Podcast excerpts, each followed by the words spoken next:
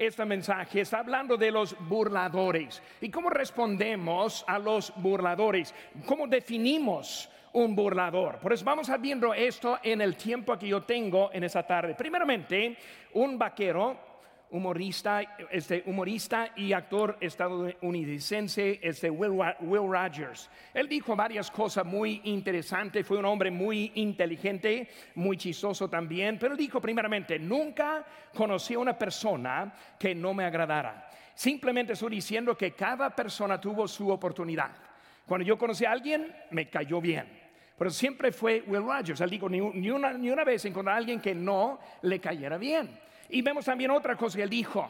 Él dijo que todos son ignorantes, solo en asuntos diferentes. Eso también es algo, algo bueno también. Pues todos somos ignorantes, no más que en asuntos diferentes. Por hay unas cosas que usted conoce que yo no conozco, cosas que yo conozco y también que, que tampoco conocen. Y por eso estoy diciendo algunas cositas. Vemos una cosa que está hablando aquí en versículo 5 acerca de la ignorancia voluntariamente ignorancia voluntariamente, algo directo y una frase muy dura. Hermanos, no solo ignorancia, sino la ignorancia de los ignorantes. Por está diciendo, cuando uno es ignorante voluntariamente, lo que se cae en la clase del más ignorante de los ignorantes. Y por está diciendo algo que muchas veces vivimos en ignorancia, pero solamente porque queremos vivir así.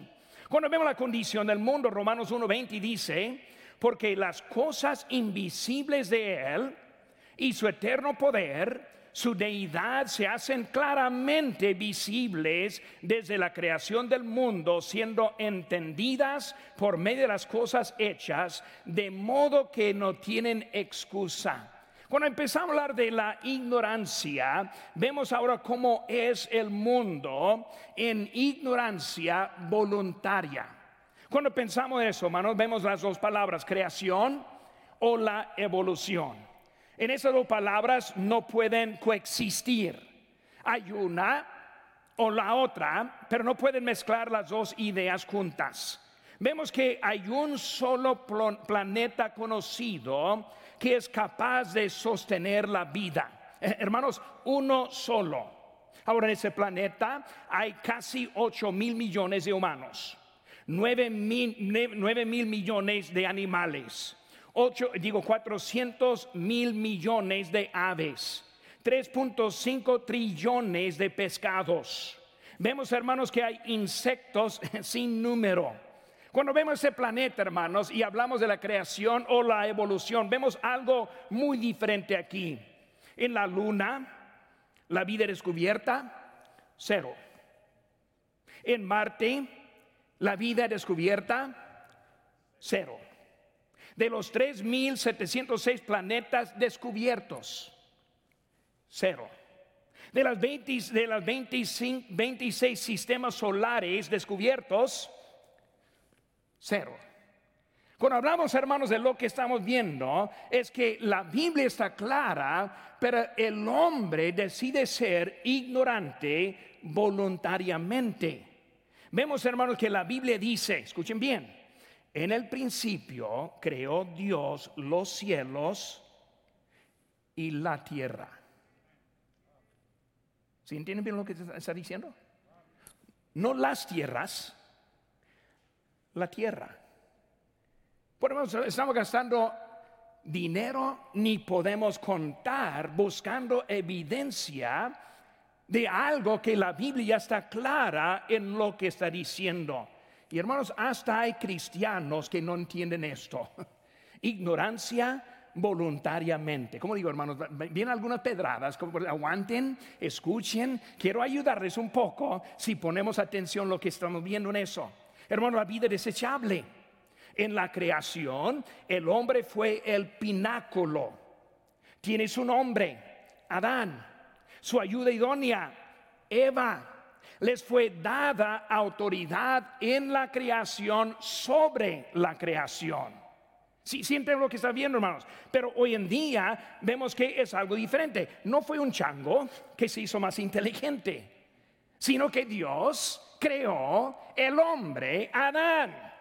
Pero hay ignorantes voluntariamente y este mundo lleno de los más sabios, más entendidos, que no entienden las cosas tan básicas como estamos hablando aquí ahora. Hermanos, vemos también el valor del humano. La pena de muerte en nuestro sistema está reservada solo para los que matan a una persona. Es la pena de muerte. Pero el valor, hermanos, hemos visto el delito más feo ahora es por molestar a un huevo de águila o matar a unos cachorros, que es de abortar a un bebé. El año pasado, más que 42 millones de bebés abortados en un solo año. miren lo que estoy diciendo. Ignorantes voluntariamente.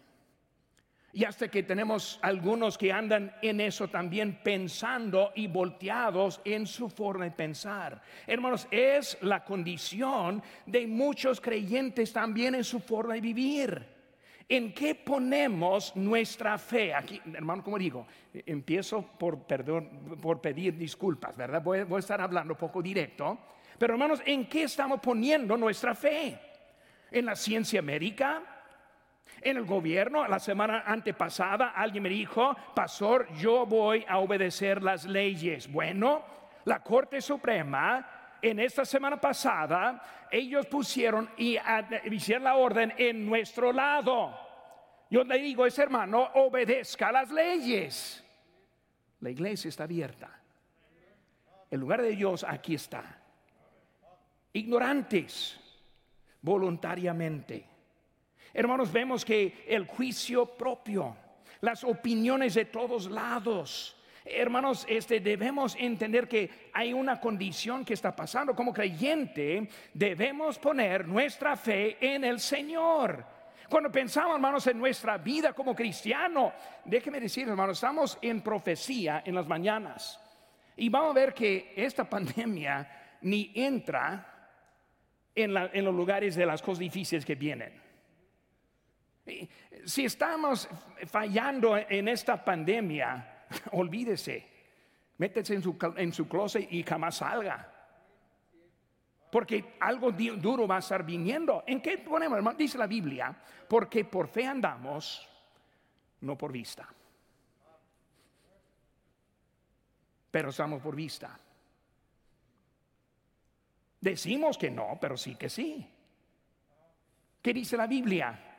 Hebreos 11:6, pero sin fe es imposible agradar a Dios. Muchos desagradables ante Dios. Dice en Hechos 5:29, respondiendo Pedro y los apóstoles dijeron, es necesario obedecer a Dios ante que a los hombres. Pero hermanos, nosotros no entendemos ignorancia voluntaria. No sabemos el daño que ya estamos haciendo a la siguiente generación que nos están observando. Cuando nos ven a nosotros temblando con miedo, escondidos en los closets, los hijos están mirando. Ellos van a recordar eso en la siguiente generación. No entendemos el daño que estamos haciendo nuestras propias familias el daño que estamos haciendo a nuestro propio testimonio, el daño que estamos haciendo a la obra de Dios. Por eso, hermanos, estamos hablando de algo que está poco duro para empezar, pero burlador. ¿Qué es un burlador? Para entender qué es un burlador, hermanos, vemos unas cositas. En versículo 3, versículo 3 habla de alguien quien anda en sus propios deseos. Andando en su propio deseo. Los deseos, hermanos, no quieren agradar a Dios. Eh, hablando de la carne ahora. Tenemos que crucificar, como dijo el apóstol Pablo, crucificar este cuerpo. Tenemos que ponerlo bajo eh, eh, el dominio. El cuerpo no quiere, hermano. En las mañanas, como yo he dicho en otras ocasiones, despierta, si suena el despertador, primera cosa que queremos hacer es matarlo. No queremos levantarnos. No hacemos esas cosas e, este, cuando, cuando es, es, lo que es la vida. Pero el daño que está viendo, hermano, volador, uno que anda en sus propios deseos también, segundo, versículo 4, es uno que dudan las promesas de Dios. Y hermanos, una cosa le lleva a la otra. Cuando empieza a andar y vivir por sus propios deseos, después empieza a dudar lo que son las promesas de Dios. Yo comencé hablando de la creación y la evolución. Hay muchos cristianos evolucionalistas, aunque nunca lo diría, pero tampoco van a decir nada en contra. Ya están convencidos. ¿Por qué? Porque están en, en su propio deseo lo que sigue dudando las promesas de Dios. Pensamos, pues la ciencia sí tiene razón. Ellos están estudiando, ellos saben lo que está. Hermano, yo le dije ahorita, ¿cuánta vida han descubierto en este universo? Ninguno. Pero nosotros de todas maneras tenemos fe en ellos. Es la ignorancia, versículo 5, que se habla de ignorancia voluntaria. Por hermano, vamos a empezar ahora. Eso fue todo para simplemente para la introducción. Pero ahora vamos a entrar en el mensaje esta tarde, lo que nos está enseñando. Primeramente, hermanos, ¿cómo respondemos a los burladores? Número uno, hermanos, respondemos por decir la palabra de Dios es verdad. Muy bien, la palabra de Dios es verdad. Hermano, cuando hablamos de lo que dice la Biblia, es muy distinto y muy exacto, es la palabra de Dios. Ahora, cuando hablamos de la palabra de Dios, hermanos, hay tres cositas que quiero que aprendamos. Número uno, acostumbrados a la verdad de Dios. Hermanos, el peligro es más grande para los creyentes, para nosotros, es que lleguemos a estar acostumbrados a la palabra de Dios. ¿Qué significa eso? Significa que perdemos muchas actitudes que antes teníamos y ahora vivimos en una manera de vivir muy diferente. Hermano, cuando hablamos de acostumbrados a la verdad de Dios, primeramente tenemos una mente aguda, pero muy mala la memoria. La mente aguda, pero muy mala la memoria. No recordamos se nos olvida muchas cosas. Hermanos, si, si sabemos, si digo que si sabemos que tenemos la vida con Cristo si sabemos que somos salvos, si entendemos que Él es el único camino. Nosotros siempre citamos nuestros textos favoritos, como en Hechos 4:12, en ninguna otra hay salvación porque no hay otro nombre bajo el cielo dado a los hombres en que podamos ser salvos. Hermanos, nadie nos engaña con las doctrinas falsas porque nosotros sí sabemos, sí soy salvo y hermanos, eso lo sé. Y así como nosotros estamos viviendo ya estamos sabiendo todo, pero hermanos, nos olvida algunas cositas. ¿Qué es lo que nos olvida? Pues vemos, hermanos, nos olvida de dónde vinimos. Rápidamente, hermano, aquí en, en 2 Pedro capítulo 1, nomás una página para atrás en mi Biblia, versículo 12 dice, pero esto yo no dejaré de recordaros siempre estas cosas, aunque vosotros sepáis y seáis confirmados en la verdad presente pues tengo por justo en tanto que estoy en este cuerpo el despertaros con amonestación. ¿Qué está diciendo Pedro aquí? Él está listo para partir, pero está empezando por decir, ahora hay que recordar de dónde viene. Hay que recordar lo que hay. Hay que recordar la vida vieja. Hay que recordar cómo vivía antes. Hay que recordar eh, la paz que estuvo faltando en su vida. Hay que recordar la vida sin esperanza. Hay que recordar la vida antes de conocerle al Señor Jesús. Hermanos, nosotros ya estamos olvidando lo que Dios está diciendo. Pero vemos, hermanos, que nos olvida de lo que está pasando. Cuando tuvimos ganas de ir a la casa de Dios. Uf, otra pedrada. Yo recuerdo un hermano, Guerrero Chihuahua, que simplemente dijo eso. Cuando yo le gané para Cristo, dije, hermano, este, quiero que vengan al culto. El primer vez dijo, no, no, no puedo ahora. Segunda vez que fui, él me dijo, no tengo ganas. Uh, algo duro, ¿verdad? No tiene ganas. Pero gracias a Dios tuve las ganas después. Pero en hermano, en principio, ¿para qué vamos a ese lugar? Así es como éramos. Se nos olvidó cómo éramos antes. Cuando cualquier excusa nos quitó de la casa de Dios. Una reunión de familia, un cumpleaños, un tiempo para salir con la familia, hasta que ahora mucho más tiempo que nos quita fuera de la casa de Dios que adentro de la casa de Dios. Recuerden dónde vinimos. La cosa, hermanos, repetimos lo que éramos cuando nos olvida cómo éramos. Y hoy en día estamos olvidando cómo éramos, cuando no vimos importantes las cosas de Dios, cuando vivíamos la vida por nuestra propia prudencia, pensando que pues yo sé suficiente para saber en eso. Eh, hermanos, este, debemos entender que es algo que debemos andar hacia adelante en eso. Nos olvida, hermanos, nos olvida, nos olvida lo que tenemos. ¿Saben que, hermanos? Nuestra iglesia es un lugar de privilegio. La semana pasada, en otro país, pastor, ¿por qué no viene acá a iniciar una iglesia? Ellos les gustaría tener una iglesia como esta iglesia. Si pudiéramos levantar la iglesia, yo sé que hay lugares en donde podríamos transplantarla y se llenaría con la gente que quiere ir. Pero nosotros estamos acostumbrados. Mañana, palabra favorita para nosotros hispanos, ¿verdad? Mañana, más al rato. No, no entendiendo lo que nosotros tenemos. No hay ese. Cada servicio, hermano, tiene algo para cada uno de nosotros.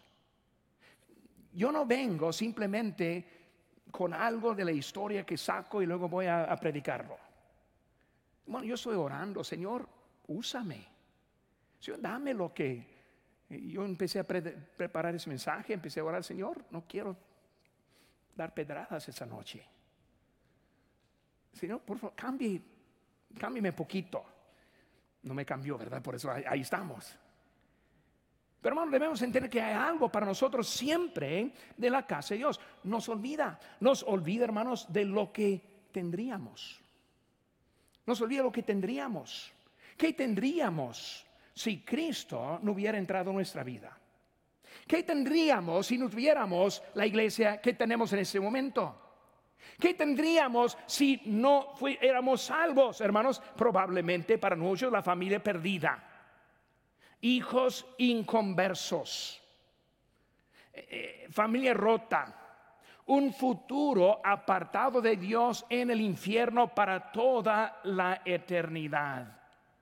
Vemos, hermanos, que eh, lo que Dios nos ha dado es algo tremendo y es el momento de recordar lo que nosotros tenemos pensar que siempre hay otra oportunidad. Si no voy ahora, pues siempre puedo ir. No sabemos, hermanos, que hay una última vez que vamos a la casa de Dios. Hay una última vez que vamos a encontrar la oportunidad, pero nosotros no sabemos lo que tenemos los bautistas del lugar del, país que se llama el cinturón de la Biblia. Es una parte donde se iniciaron iglesias bautistas principalmente hace muchos años. Y ahora en esa parte todos son cristianos. Y luego yo he tocado puertas de esas partes para encontrar a gente siempre salva, con la cerveza en la mano, con el cigarrito poco raro y hablando con yo, yo, yo fui yo, yo crecí, yo, yo, yo nací en una familia bautista.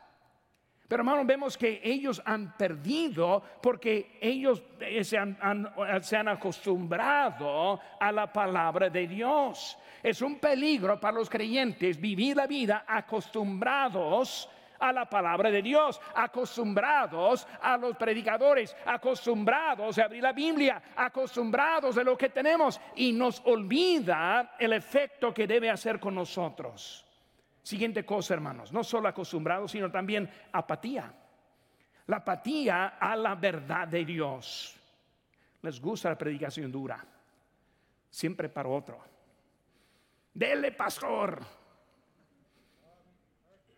él no necesita. Yo, sé que más duro, pastor, pero siempre para otro. Hermanos, hipocresía es cuando no aplicamos la palabra a nosotros mismos. Hipocresía es cuando ya no lo aplico yo a mi vida también lo que Dios nos quiere decir, como en el mundo, hermanos. Vemos que los que promueven menos emisiones y puros carros eléctricos son los que andan viajando en sus aviones privados. Eso se llama hipocresía. Como la política, esta semana elimina, este, se este, promueven a eliminar deducciones que ellos mismos están usando para bajar sus impuestos. Se llama hipocresía. Y como cristianos que sabemos la verdad y hablamos la verdad y ponemos en Facebook la verdad, pero no practicamos la verdad, hermanos, es hipocresía. Por eso vemos, hermanos, que nos olvida y luego enseguida estamos con apatía. Ya no está afectándonos como antes. Pastor, yo estoy bien. Si he escuchado esa, vez, esa, frase en mi, en mi vida mil veces, sería muy poco. He pasado con unos que yo supe que subieron para, para abajo. No, pastor, aquí estoy. Cuente conmigo. ¿En dónde? ¿Quién sabe? Pero, ¿qué estoy diciendo, hermanos? Muchas veces nos olvida y luego andamos en apatía. El mundo está perdiendo. Y sí estamos contentos que, les prediquemos, pero nosotros mismos no estamos. No es personal la palabra de Dios. Nunca se siente la convicción, nunca encuentra la corrección, nunca cambia la opinión. Su dirección nunca está alterado a través de la palabra de Dios. Apatía, apatía. Necesitamos volver a recordar lo que Dios nos ha dado por apatía estaban en dudas. De, la voluntad apartan de la voluntad se apartan de la verdad. Acostumbrados a la verdad de Dios apatía a la verdad de Dios. Número tres hermanos poner atención a la verdad de Dios. Por eso cuál es el arreglo poner la atención en la palabra de Dios. Entrar en los cultos ya habiendo orado Señor, aquí voy. Quiero que tú apliques este mensaje a mi vida en esta tarde. Que vienen preparados. Señor, háblame. Señor, si estoy en mal camino, déjame saber. Señor, si tienes mejor camino para mí, déjame saberlo. Señor, quiero moverme por tu palabra, no por mis pensamientos, no porque yo lo que yo quiero en mi vida. Por eso poner la atención. Ahora, por tiempo no debo leerlo, pero vamos ahora rápidamente a Romanos 13. Romanos 13, eh, yo creo que es algo importante, por eso lo vamos a, poner unos minutos aquí, unos segundos. Aquí en, en Romanos 13, 11 dice esto, conociendo el tiempo, que es ya hora de levantarnos del sueño porque ahora está más cerca de nosotros nuestra salvación que cuando creímos. La noche está avanzada y se acerca el día. Desechemos pues las obras de las tinieblas y vistámonos las armas de la luz. Andemos como de día, honestamente, no en glotonerías, en borracheras, no en lujurias ni en lascivia, no en contiendas y en vieda, sino vestidos del Señor Jesucristo y no veáis por los deseos de la carne. Hermanos, la noche eh, está más cerca que nunca. La de Cristo es tiempo de despertarnos de lo que Él está diciéndonos. Poner la atención en la palabra, hermanos, es tiempo de despertarnos a la palabra de Dios. Que tiene, hermanos, dirección directamente de Dios. Si alguien pregunta acerca de su decisión, puede decir, porque Dios me mostró su voluntad en mi vida. ¿Por qué está haciendo eso? Porque Dios me mostró, es lo que debo estar haciendo. No de su propia opinión, sino lo que Dios quiere. Dios nos quiere dirigir. Pero primero empieza con nosotros. Proverbios 3:5. Fíjate de Jehová de todo tu corazón y no te apoyes en tu propia prudencia. Y luego sigue la parte de Dios. Reconócelo en todos los caminos y Él enderezará tus veredas. Nosotros queremos cambiar la orden. Queremos que Dios se conforma a lo que nosotros queremos hacer. Queremos que Dios simplemente aprueba lo que ya estoy planeando en mi vida. Y estamos perdiendo el poder de la palabra de Dios en nuestras vidas. Debemos poner la atención en la palabra de Dios para tener la dirección la vida. Segunda cosa, hermanos. Vemos ahora la obra de Dios es victoria. Aquí estamos otra vez en 2 Pedro capítulo 3, versículo 5. Dice aquí, si no perdonó al mundo antiguo, sino que guardó a Noé, pregonero de justicia. Perdón, yo ando ahora en capítulo 2, versículo capítulo 3, ahora versículo 5 dice, eso ignoran voluntariamente que en el tiempo antiguo fueron hechos por la palabra de Dios los cielos y también la tierra, que proviene el agua y por el agua subsiste. Por lo cual el mundo de entonces se pereció anegado en agua, pero los cielos y la tierra que existen ahora están reservados por la misma palabra. Vemos, hermanos, que la victoria, primeramente, hermanos, la creación estable y consistente. La creación es estable y consistente. Hoy en día estamos escuchando los sustos de la ciencia del mundo que vamos a perder nuestro mundo, que el clima está cambiándose, que no hay nada constante en esta creación. Pero vemos, hermanos, que no es cierto. Primeramente, hermanos, la creación, este mundo es el reloj más exacto. Miles de años sin variación ninguna.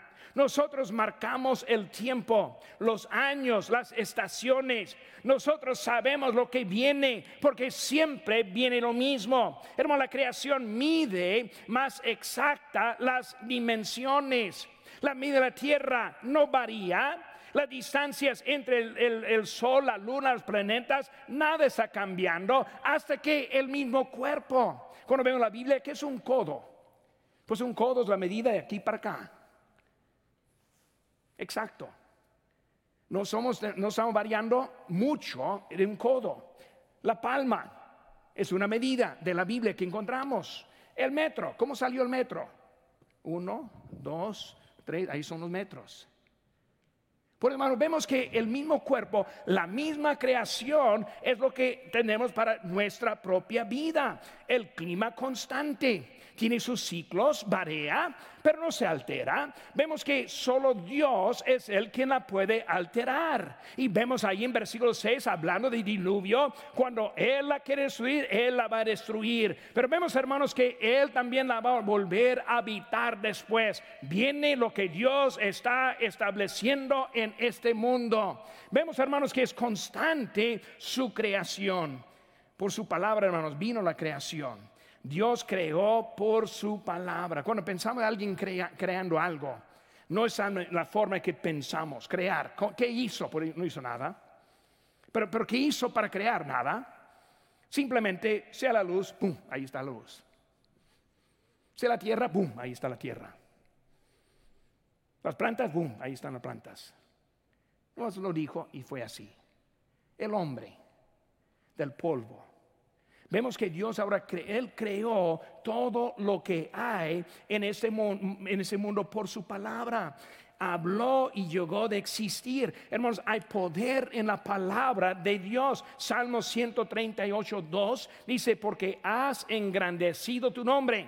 Y luego dice, y tu palabra sobre todas las cosas. Hermano, la palabra de Dios es poderosa que tenemos en este mundo. Dios termina la creación con su palabra, la inició y también la termina. Apocalipsis 19, 15 de su boca sale una espada aguda para herir con ella las naciones. La misma palabra que habló e hizo la, la creación es la misma palabra que va a hablar y acabar los que están en contra es la palabra de Dios. Hermano, ¿qué estoy diciendo? La palabra de Dios nos debe guiar en nuestras vidas. Pero ¿cuántas veces ponemos muy poco en lo que es su palabra? La creación estable. Por la palabra vino la creación. Y luego, número tres, hermanos, su obra termina con la venida de Cristo. Versículo 7. Pero los cielos y la tierra que existen ahora están reservados por la misma palabra guardados para el fuego en el día del juicio y de la perdición de los hombres impíos. Calentamiento global si viene. Pero no como un grado o dos grados como dicen los científicos, no, va a quemar. No por las emisiones. Puede manejar su Tesla y va a ser igual. Es por la palabra de Dios. Cuando Él determina, es el tiempo, es el, es el tiempo. Pero vemos, hermanos, que eh, eh, todo viene y terminado con Él. Eh, este, cuando Él viene, todo va a cambiar como Él la quiere cambiar. Vemos que en la naturaleza sí va a cambiar, los mares van a desaparecer, el sol, la luna no va a ser el producto de la luz que tenemos hoy en día. Vemos que no va a haber noche en ese tiempo, las bestias no van a pelear, cordero, león van a andar juntos. Vemos que no habrá dolor ni tristeza, la muerte va a acabar, muchas cosas, no habrá niños, hijos, el número exacto que entra en la eternidad va a quedarse en la eternidad. Hermanos, eh, eh, nosotros entendemos lo que Dios hace Dios ahora está arreglando todo para nosotros. Palabra de Dios, hermanos, es la verdad. ¿Cómo respondemos a los burladores? La palabra de Dios es verdad. La obra de Dios es victoria. Necios, ignorantes, voluntarios, que piensa que, vamos a perder ese clima. Burladores. La palabra de Dios está segura. Lo que Él dice va a acabar. Número tres, hermanos. La paciencia de Dios en su voluntad. La paciencia de Dios en su voluntad. Versículo 8 en adelante. Vemos, hermanos, primera, primera cosa, el ánimo. Versículo 8.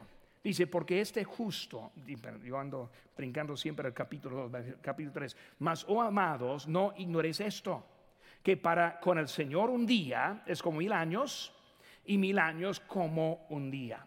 Vemos, hermanos, el ánimo. ¿Qué está diciendo? No ignores. ¿Cómo le gusta esa palabra ignorancia?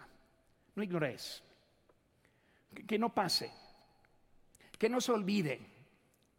Mientras está ahora afuera y alguien está hablando y burlándose de Dios, entendemos que no ignores, recordando.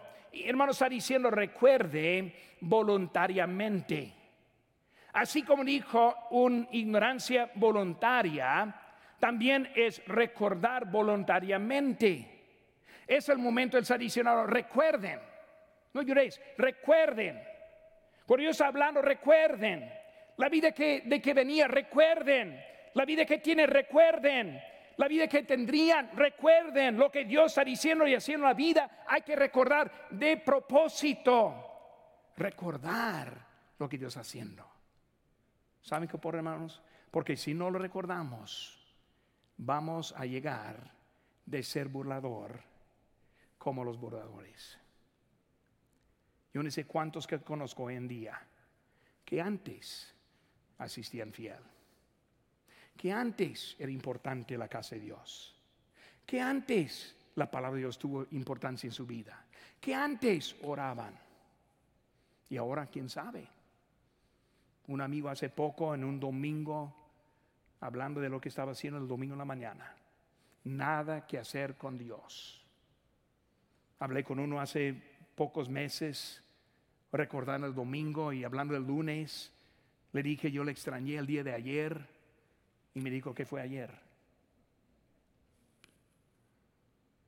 ¿De veras? ¿Es importante la casa de Dios? Obviamente que no. Si ni puede recordar. Hermano, cuando yo por algún, alguna razón no puedo estar a casa de Dios, que casi nunca hay, pero si fuera uno, yo sentiría muy feo. No, no, es algo a gusto estar afuera. Cuando nosotros estamos sintonizando solo, eh, para mí el ministerio, el tiempo más triste en que he vivido. No pudimos estar juntos. Y ahora que podemos, elegimos de no estar juntos.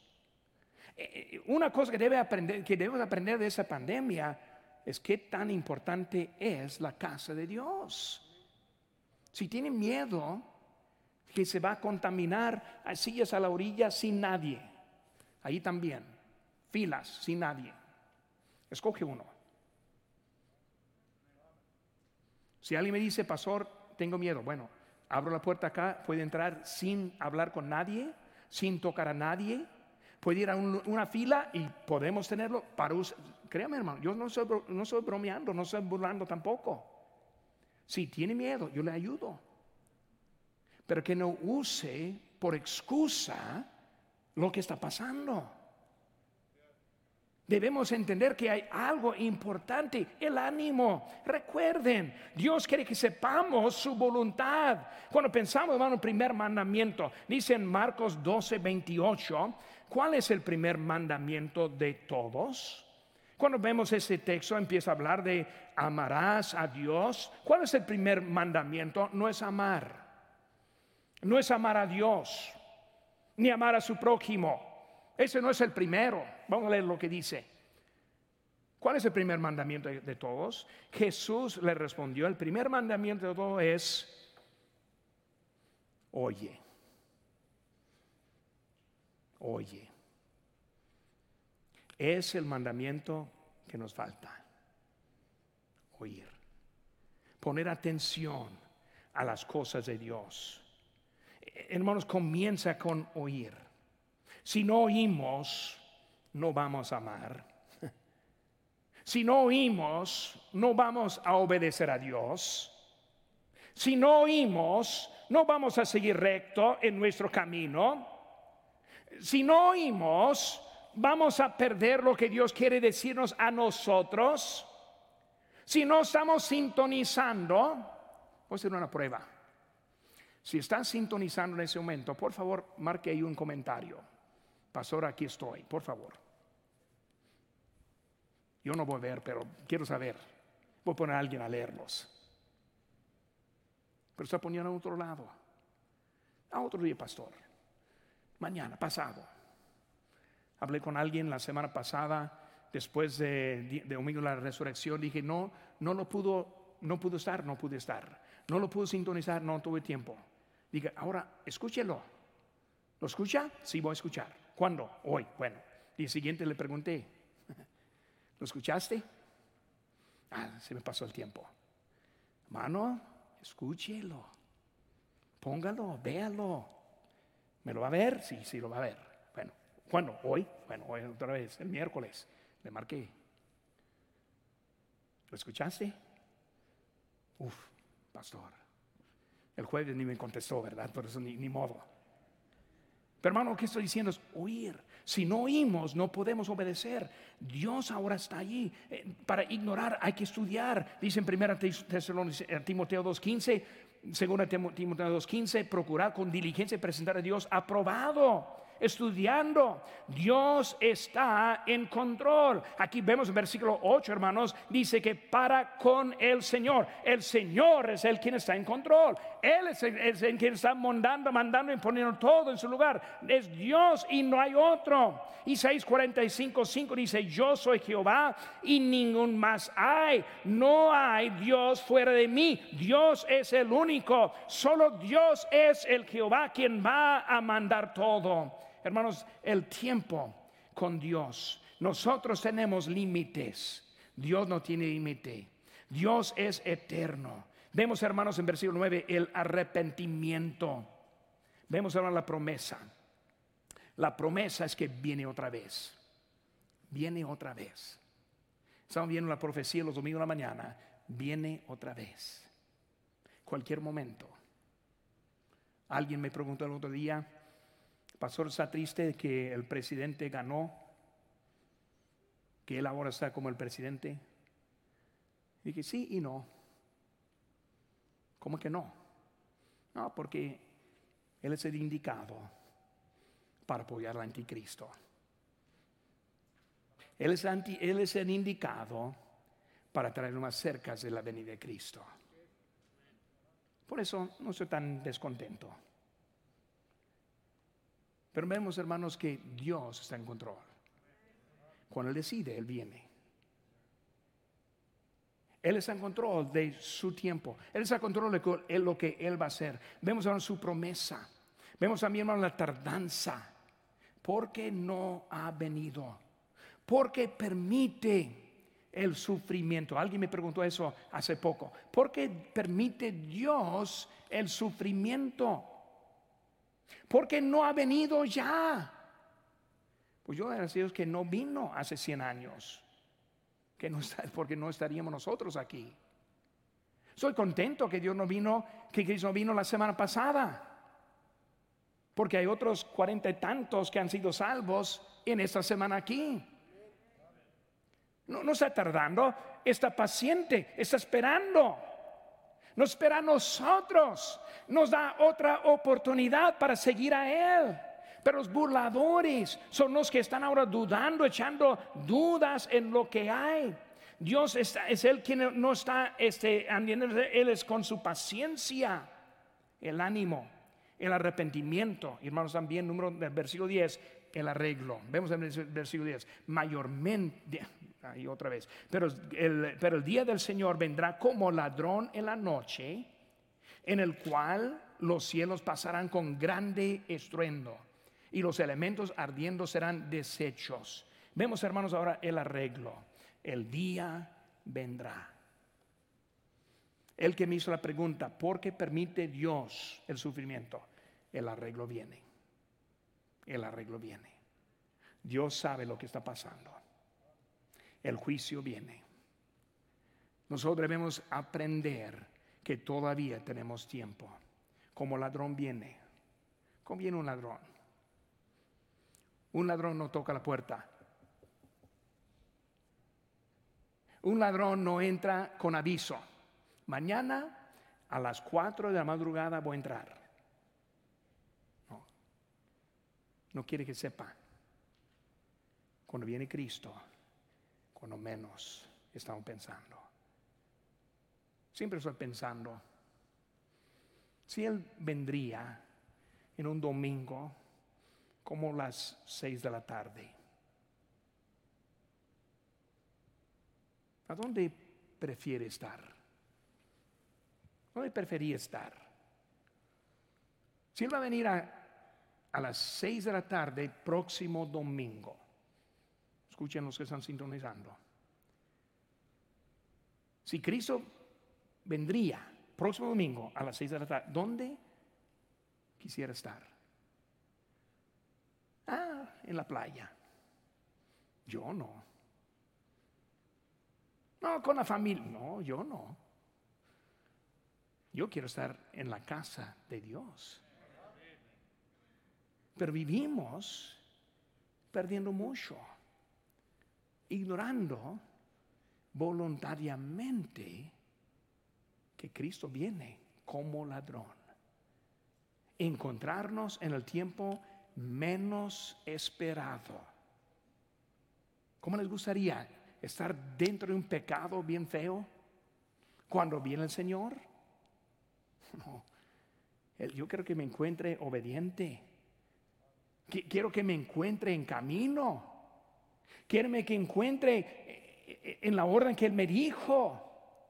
Hermanos, Él está dándonos aviso porque un día Él viene. Mateo 24, 21 dice, porque habrá entonces gran tribulación, cual, eh, cual no la ha habido desde el principio del mundo hasta ahora, ni la habrá.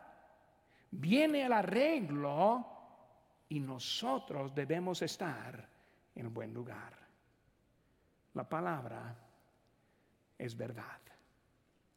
Los que están burlando, los que están viviendo su propia carne, los desobedientes, los malos de este mundo, la Biblia es la verdad.